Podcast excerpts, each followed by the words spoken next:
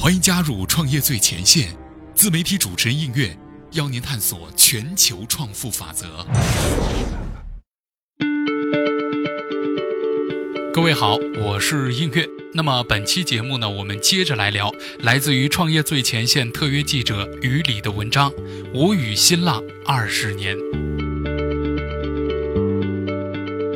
互联网的格局始终在变，时缓时急，但从未停止过。门户时代逐渐确立的网络格局，历经二十年的风雨，已经变了又变。有人说新浪历久弥坚，也有人说新旧更替是必然。但是毫无疑问，微博是新浪一次成功的二次创业。新浪呢，基于原来的新闻门户模式，开辟出全新的社交媒体模式，创造了一个奇迹。那么，无论是在国内还是全球市场，都几乎难寻先例。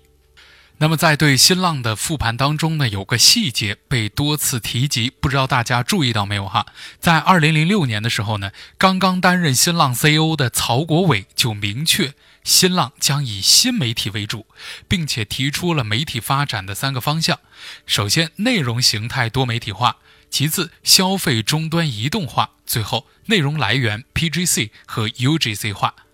彼时呢，他们认为互动将是媒体发展的重要方向，并成立了互动社区部。三年之后呢，诞生的新浪微博正是来自这个部门研发的产品。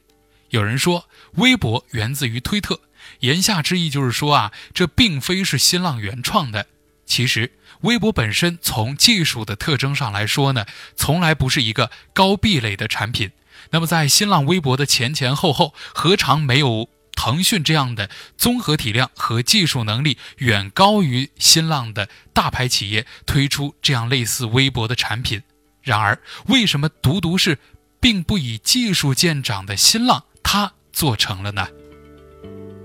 在这方面，我觉得呢，我们可以从五个维度来分析。首先，第一个维度，新浪微博的媒体属性起点比别家要高很多。微博呢是一种社交媒体，它的特点是一半属性，一半社交属性，一半呢是媒体属性。而新浪原有的资源具有非常强的媒体属性，包括海量的明星的大 V 资源。同时，由于微博呢对于新浪的战略优先级可谓非常之高，所以呢新浪在一开始啊就集中了公司所有的资源，按毕其功于一役的这个打法呢来注入资源，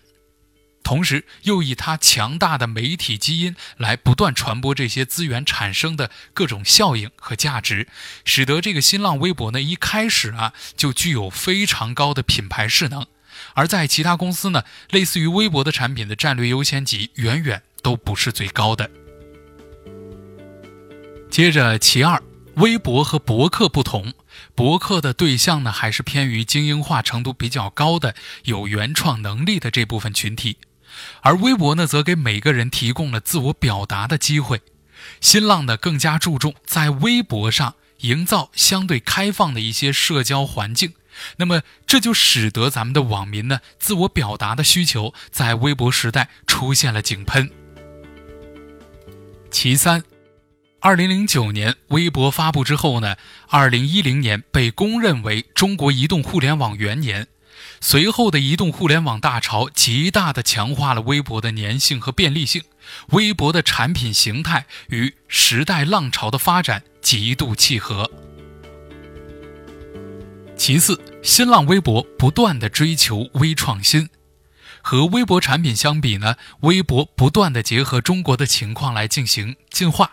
除了随时随地的自我表达之外呢，微博不断的降低沟通和内容创造的门槛，不断的强化多媒体属性的移动化实现。关注、评论、转发、推荐、过滤的机制呢，也在不断的优化。粉丝模式带来的存在感和巨大经济效益，这些呢，都不是新浪模仿，而是自我进化创新得到的。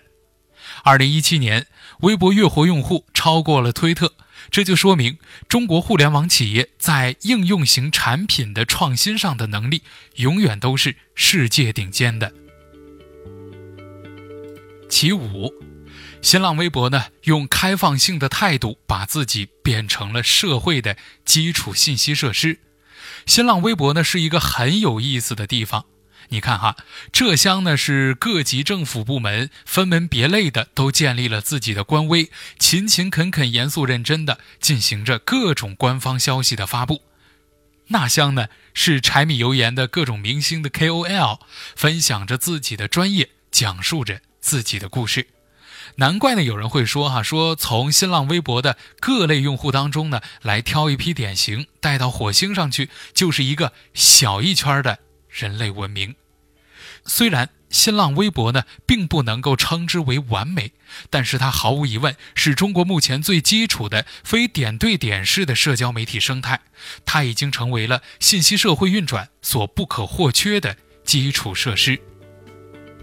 在这儿呢，找到了一个比较有意思的现象，跟大家来分享哈。自从新浪微博的基础地位确定之后呢，各类新型的社交媒体基本都是以新浪微博为参照物来进行创新的。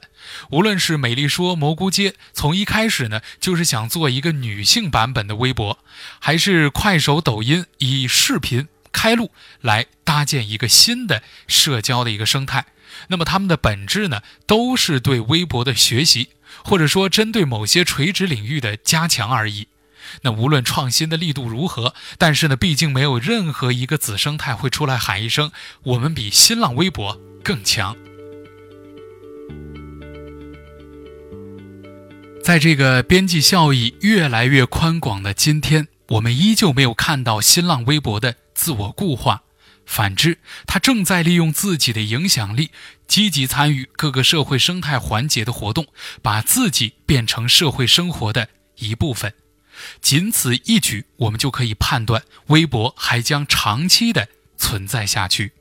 同时啊，在这儿特别要强调的是呢，微博的成功是新浪在原有业务已经比较清晰，整个公司状态不错的情况之下，自我驱动而成功孵化出的新业务。这不仅表示新浪不是一家习惯于路径依赖的企业，而且说明新浪的确找到了摆脱路径依赖的法门。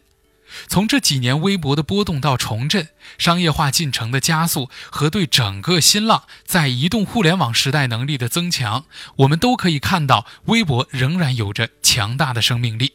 新浪二十年矣。对于一个人来说，这才是刚刚进入青年时代；但是对于一家公司，特别是互联网公司来说，这已经是现象级的基业长青了。从新闻门户到博客，再到微博，我们感到的是新浪的创新基因始终保持着活力，这就值得我们去安慰。要知道，在新浪走过的这些年当中呢，比如说像雅虎、像 MSN 这样的有着世界级别的市场支撑的这样的门户大战，他们呢都已经退出了历史舞台，但是新浪还依然的蓬勃发展。那么作者呢有一位老朋友哈，他说他每天使用互联网的习惯呢，还是打开手机之后啊，首先会打开新浪网的首页，因为那个上面呢永远有新的东西。最后呢，我们也是希望哈，伴随着我们二十多年的新浪，仍要不断的抓住系统性的机遇，不断的自我演进。我们不希望一个如此熟悉而又亲切的品牌，仅仅是因为熟悉和亲切而存在着。它不要做历史的活化石，而要始终做最有活力的自己。好了，以上呢就是今天创业最前线的全部节目，感谢您的收听，我是音乐，我们下期节目再会。